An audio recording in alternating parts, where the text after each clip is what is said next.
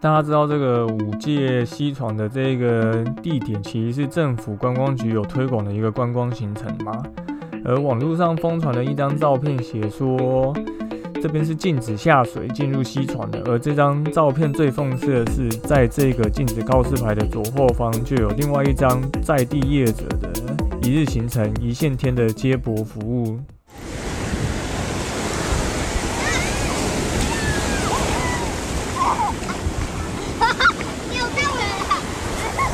现在时间下午五点钟，海水浴场关闭，请尽速从水里上来，谢谢。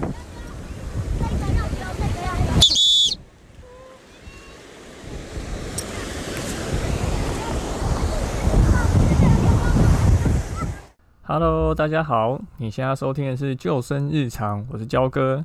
救生日常是荷兰游泳教育品牌像一条鱼的 Podcast 节目。我们会在节目中分享职场的工作趣事，也会分析每周的溺水事件，以及最重要的推广正确的水域安全观念与水中自救技巧。大家应该有发现哦，九月十三号焦哥没有录这一周的新闻报报。那至于为什么没有录呢？因为这周发生了一件大事，就是五届的五届坝无预警放水，导致四位在西床露营的民众被大水冲走，然后溺毙。那刚好焦哥对这个场域非常熟悉吼，因为焦哥也在那边露过营，对，也是骑脚踏车进去玩耍。那我先稍微叙述一下这个新闻的内容是什么。九月十三号呢，有来自台中的两个家庭带着妻儿，开着四轮传动车到我们的五界河床露营。那在凌晨四点的时候，因为上游的五界坝因机械故障导致意外放水。那放水，因为凌晨四点嘛，那大家都在睡觉，那他们的帐篷就被冲走了。那当时刚好其中一位罹难者的妻子是睡在车上躲过一劫。那总共这起意外造成了四人死亡。那这个意外已经发生到现在，差过了差不多一个礼拜。那网络上其实已经有非常多专家分析的一些相关的专业意见。那至于我们网络上的民众呢，风向一面倒，大家突然都变得露营专家，尤其是对西床非常了解哈，就会挞伐说，为什么死者家属明明就看到入口有禁止的告示牌，还带着小朋友下去，导致酿成了一个。溺水被冲走的一个意外，那焦哥自己也曾在这边露营过，也曾经差点发生意外，虽然跟这次的状况不太一样哦，所以这一次在我们的内容里面，焦哥就会提到这件事情。所以本节的重点大概会有几个项目，第一个就是在五界这一个西西床戏水是一件合理的事情吗？再来就是明明就有立告示牌，那立告示牌这件事情到底有没有用？第三个就是，如果不去西床露营，那有哪些露营区可以去露营吗？那第四个就是，因为下雨，最常发生的就是溪水暴涨。那溪水暴涨这件事情，就代表着会出现意外吗？那第五个呢？到底西床可不可以扎营？那最后当然也是最重要的。那如果你真的是不管是去露营还是只是去戏水，真的被溪水冲走了，应该要怎么办？这一集的节目节目会有点长吼，然后里面讲了一些跟溺水相关的事情，还有一些焦哥对于这个事件看的看法，那大家可以就是好好的听一下，因为我觉得这集真的很重要。好，那我们这一集节目就开始喽。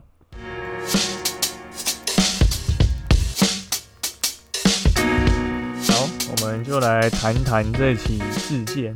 很多人可能是第一次听过五界这个地名哈，然后也第一次知道原来这边诶有一个水库，还有在使用。那其实五界这个地方啊，对于我们这些有在跑户外的人来说，其实是非常有名的一个地点，甚至说这个地点是一个观光局有在推广的一个在地特色路线。只不过呢，这两天已经有看到新闻，然后我们林家龙先生已经请公安局把这个行程下架了。对，那五界它这边到底有什么有名的呢？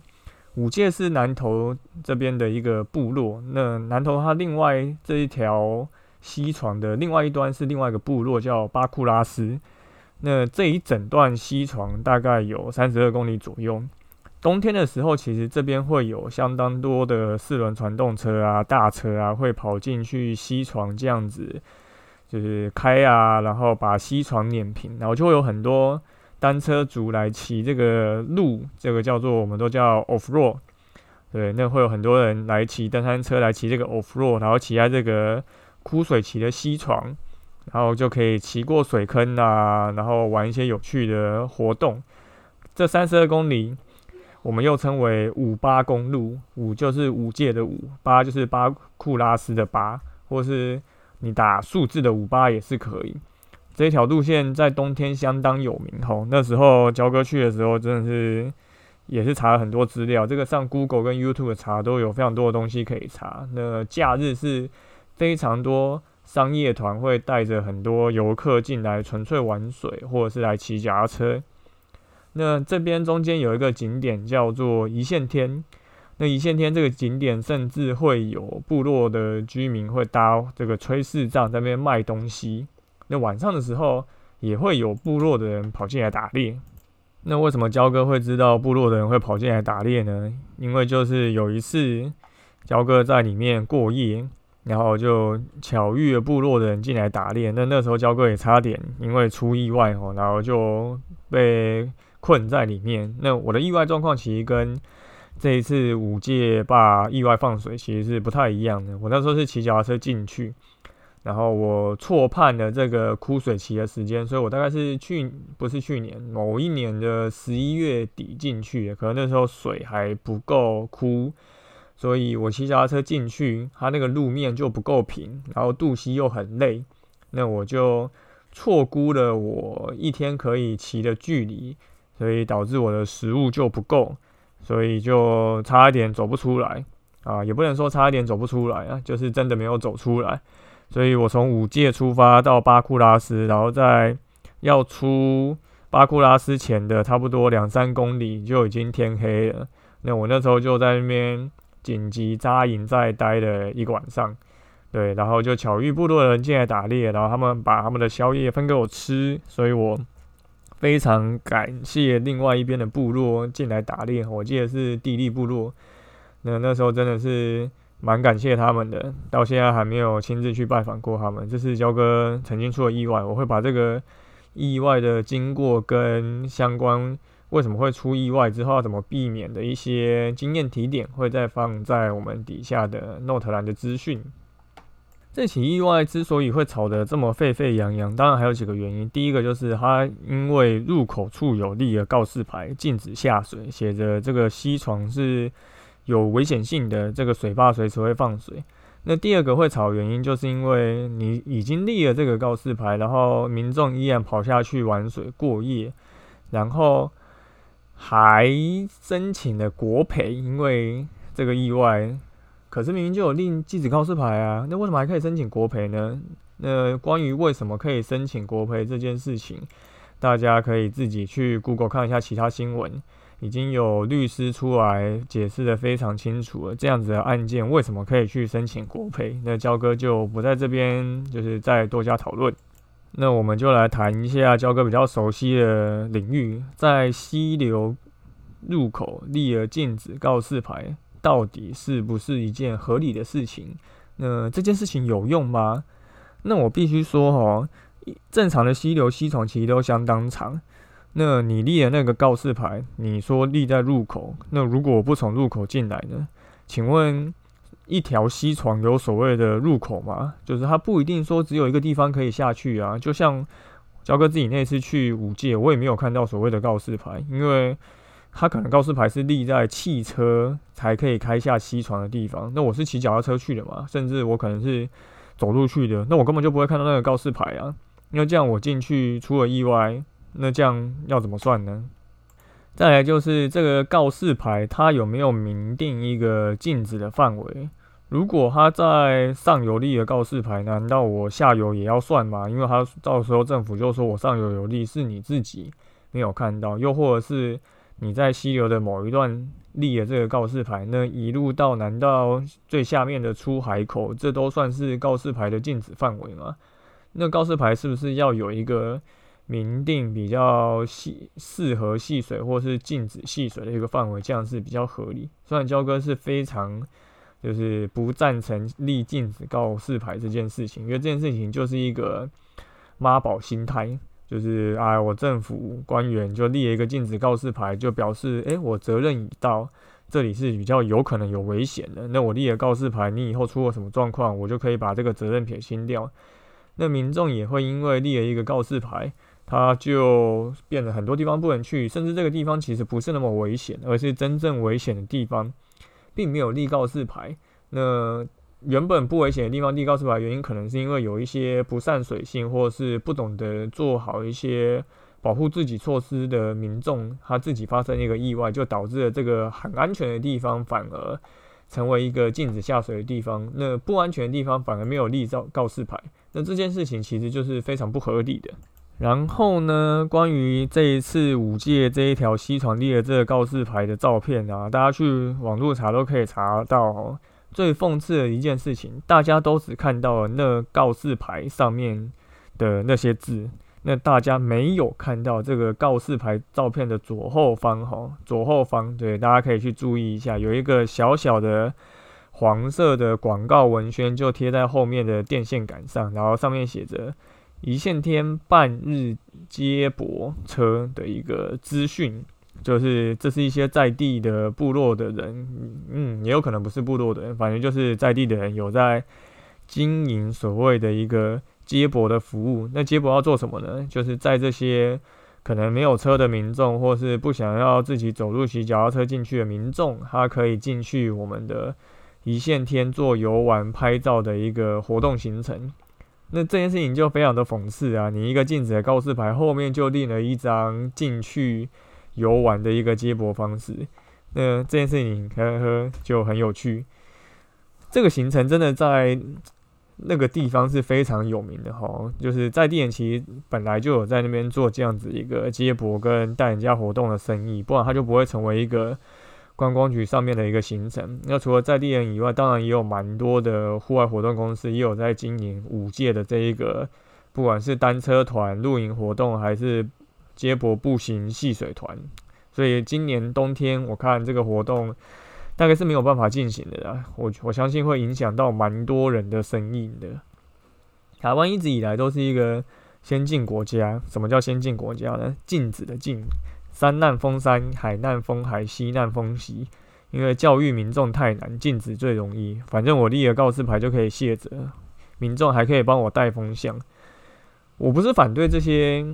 警示的标语哦，因为有些地方是真的危险。可是，如果我们每一次发生一个事件，我们就只会多立一个告示牌，然后跟大家讲说这边不能去，那以后这边再发生意外，就政府就不用负责任，国家就不用赔钱，而不是从这个意外案例中去分析说为什么会发生这这件事情，再给予大家一个正确的安全观念，那这样子才是一个。真正能减少意外产生的方法，而不是说我就立了一个告示牌就卸责。那这样到底对就是大家以后的安全有什么帮助吗？而且焦哥可以在这边大胆合理的推测，这次五界坝意外放水时间刚好是半夜四五点左右，只有录影的人在现场。当时现场白天其实是有蛮多游客的哈，其实新闻上就可以看到有其他游客有出来表示说，当天我看到这个出意外两个家庭，那也有看到其他业者是有开接驳车进去载人进去玩的。那如果是白天放水呢？我跟你讲，焦哥大胆预测，只会有更多的民众遇难，因为我们都看过电影啊，大家觉得水库放水这个水量，你看得到，你躲得掉吗？你在白天玩半个小时啊，不是跟着你在白天玩八个小时，跟你在晚上那边睡觉睡八个小时，同样都是八个小时。那你说禁止在那边露营，那跟直接禁止在白天的时候去游玩，就是一样的意思啊。同样都是八个小时，难道晚上八个小时就比较容易出意外，白天八个小时就比较不会出意外吗？没有嘛，只是刚好这次运气好，是晚上放水，不是白天放水。导致其实可能真正如果是白天不小心意外放水的话，反而会有更多的人罹难。好，那有些民众就会说：“哎，西床怎么可以露营？这不是常事吗？要露营不会去合法露营区？”哎，那个焦哥就想要问一件事情哈，到底台湾有哪些露营区是合法的？露营热其实，在台湾已经热了七八年了哈，从以前的登山热到单车热，后来到露营热。那我相信很多人都有就是开车去露营区露营的经验。但我相信没有多少人在去露营区之前会先去查这个露营区是不是合法。那我们要去哪里查露营区合不合法呢？诶，观光局一样有一个露营区的合法能不能合法的一个查询网站。那焦哥前两天上去查过了哈，台湾登记的露营区有一千九百八十五笔资料。合法的露营区，请勾选合法露营区的选项，只有五十五笔。诶，这是什么意思？台湾只有二点八趴的露营区是合法，二点八趴，诶，二点八趴是有多低？台湾上千个露营区就有二点八趴是合法的，所以大多数人去的都不是合法的。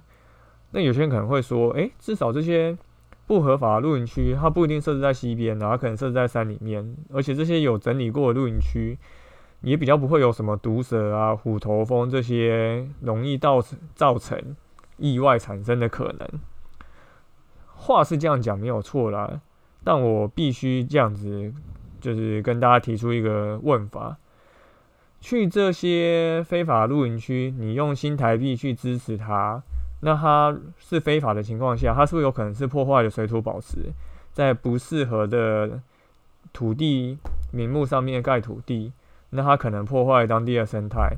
那它有没有做所谓的污水处理？诶，可能也没有，所以它就不是一个合法的露营区嘛。那你说这些都没有处理过的露营区，它可能只处理了对民众的安全或是舒适度的享受的这个处理，而没有去想到环境的部分。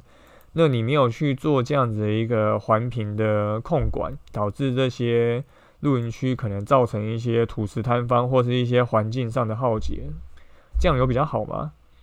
这件事情只是不是即刻会显示出来的，但它可能是转嫁到其他去露营的人，或是在山下生活的部落的人，或是民众，或是其他的生物上。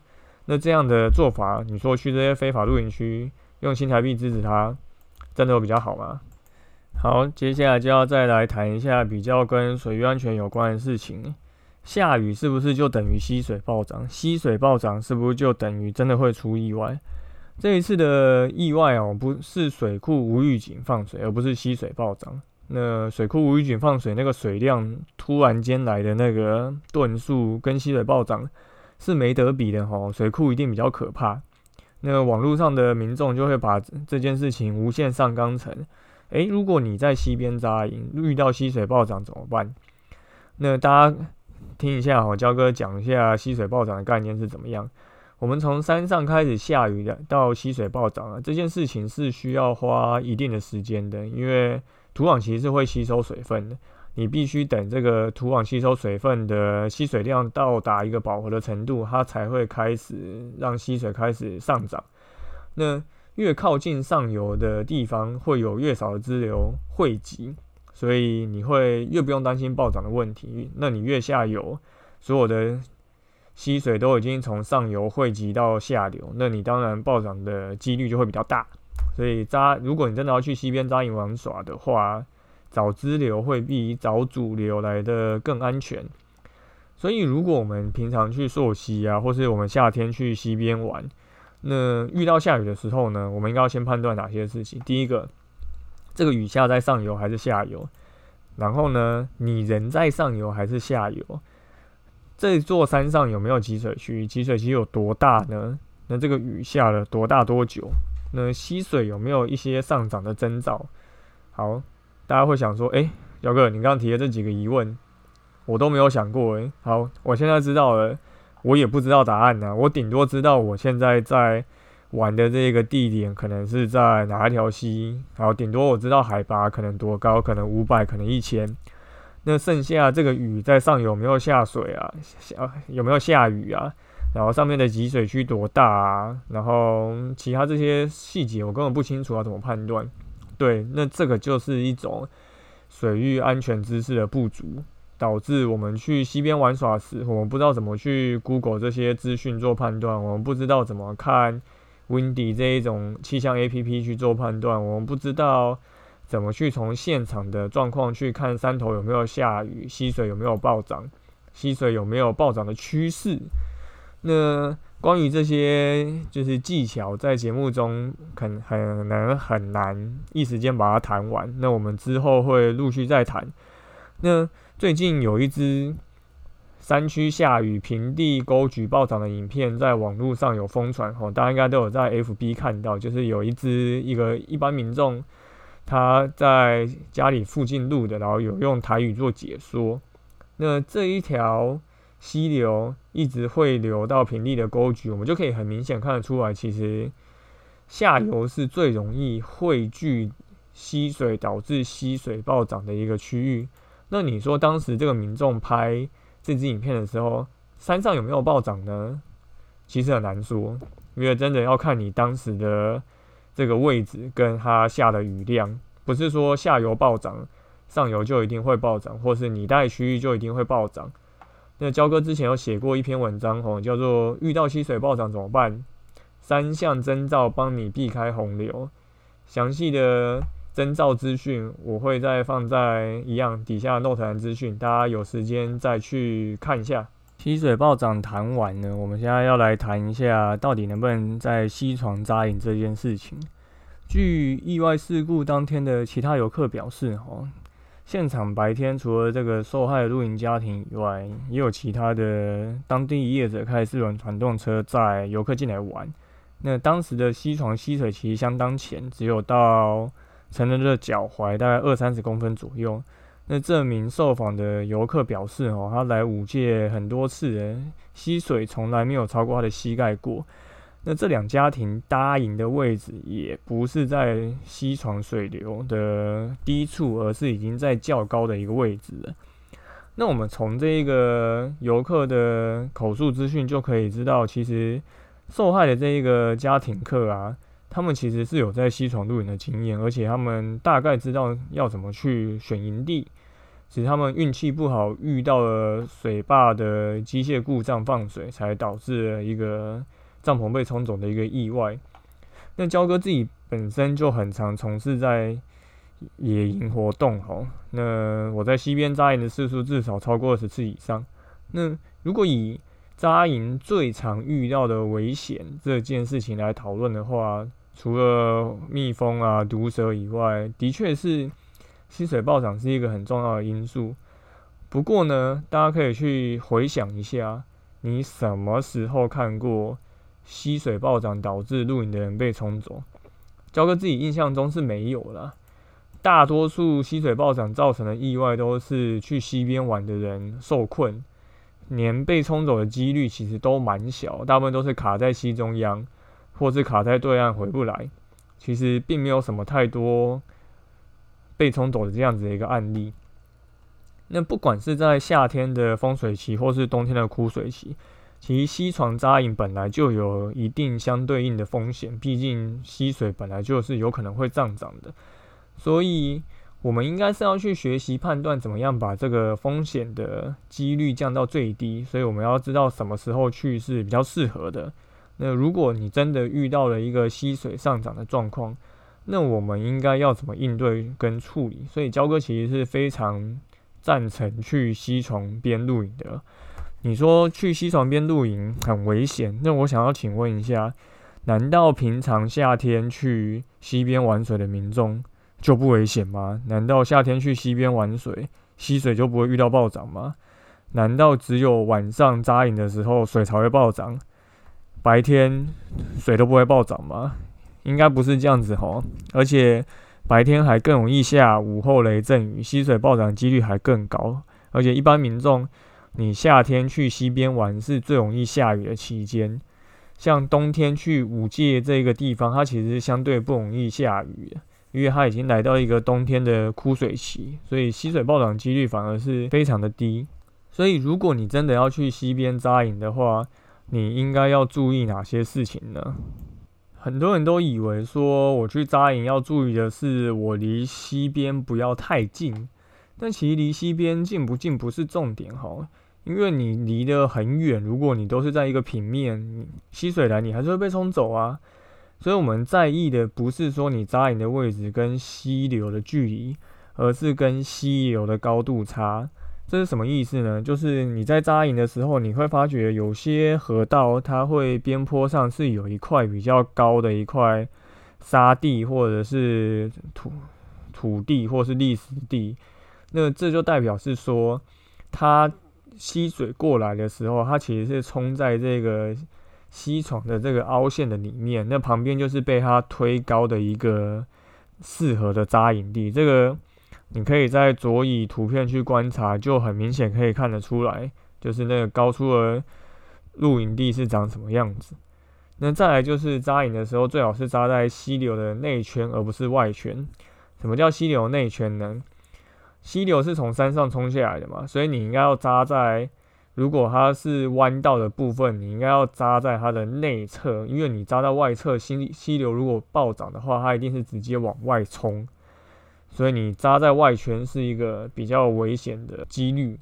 再来就是找支流扎营吼，我们前面有提到，你找主流就是很容易有汇集大量的溪流溪水的一个状况，当然就会比较容易遇到溪水暴涨的一个情形。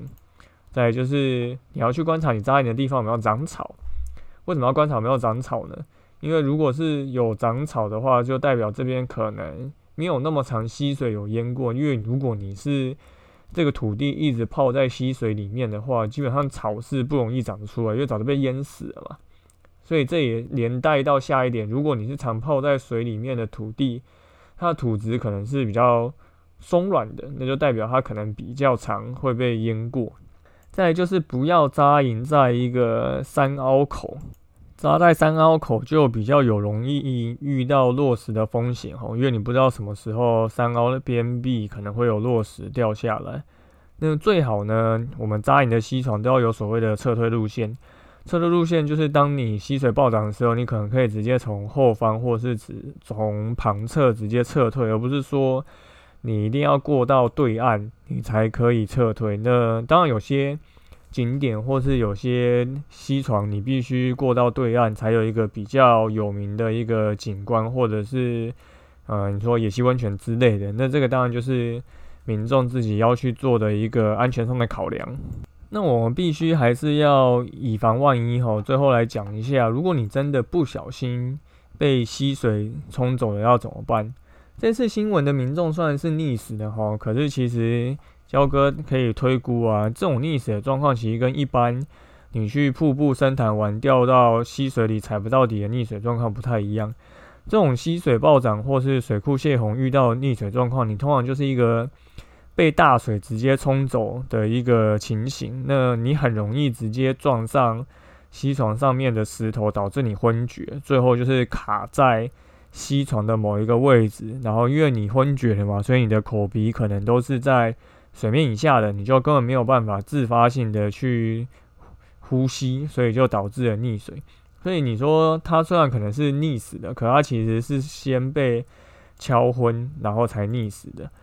那我们遇到这一种方式的时候，我们应该怎么办呢？当你被溪水冲走的时候，你第一个要做的就是保护好你的头部，因为如果你的头部没保护好，就像焦哥讲的，你如果是直接撞上石头。绝对晕倒了！你晕倒之后，你还想要怎么上岸？根本不可能。所以最重要的就是要先保护自己的头部。那我们一般救生员训练，其实在溪训的时候就会有教哈。我们在被溪水冲走的时候，或是要去溪床救人的时候，我们大家会分为两种姿势。第一个就是攻击式，攻击式就是给会游泳的人用的。你要逆流四十五度角往对岸游，这是一个最好斜切过去的角度。那还有第二种方式，就是所谓的防守式。防守式就是给不是要逆流而上游泳的人用的。这个方法是你手要抱住胸口，然后脸朝上，脚朝下，然后把脚稍微抬起来做仰漂动作。那为什么要把脚抬起来呢？因为当你脚抬高的时候，你比较不会脚卡到地底下的溪床，导致你人会往前翻。那你人往前翻，当然就比较容易会撞到头。那一方面，你往下快速被溪流带下去的时候，你因为脚是往前伸，你脚可以踹到石头或者是木头或者其他阻碍物，做一个缓冲，去蹬开，避免直接冲撞上这些障碍物哈。然后也记得说，你避开这些障碍物的时候，你一定要想办法顺势往岸上去靠。如果你不小心卡在溪流中间的障碍物的话，你就很容易被水压压住吼，然后导致卡那边出不来，就会很容易产生意外。那虽然说这次焦哥讲的是溪水暴涨，跟你说水库泄洪遇到被冲走的情况下要怎么好保护自己，但其实一般大众最常遇到在溪流上面的意外是溪边的翻滚流跟涡流造成的，当然还有所谓的踩不到底不会游泳的一个情况。那这个部分要怎么解决呢？焦哥一样会再把解决的方法资讯，就是放在底下的诺团的资讯，因为之前都已经有写过相关的文章的，那大家可以再去看焦哥写的文章做参考。好，终于到最后了哦，这一集真的讲的比较长，因为这一集真的是教给我非常多有感而发的想法，也有一些觉得很重要，除了水域安全以外。要跟大家提点跟提供一个另外不同的角度的想法给大家参考。虽然夏天是消暑旺季哈，那可是夏天也是非常容易遇到午后雷阵雨，所以如果你真的要去西床露营的话，你真的要比较小心一点，而且风险真的会比冬天来的高很多。对于这次的事件呢，焦哥是这么觉得的。我们与其去就是靠背，或者是去辱骂这些可能看了告示牌禁禁止进入西床而发生意外的民众，我们更应该要做的，应该是说我们要懂得如何去判断天气的资讯，懂得如何去了解水域安全的观念，然后再就是学这些水域上你可能会用。用到的一些水中自救技巧，而不是说看到一个告示牌，就好像啊这边不能下去，这边都禁止啊，我都不会去，那我也不用担心会发生什么样的危险。如果都是这样子做的话，我们什么时候才能成为一个真正能称为自己是海岛国家的海洋子民呢？所以不要只去偏颇骂这些。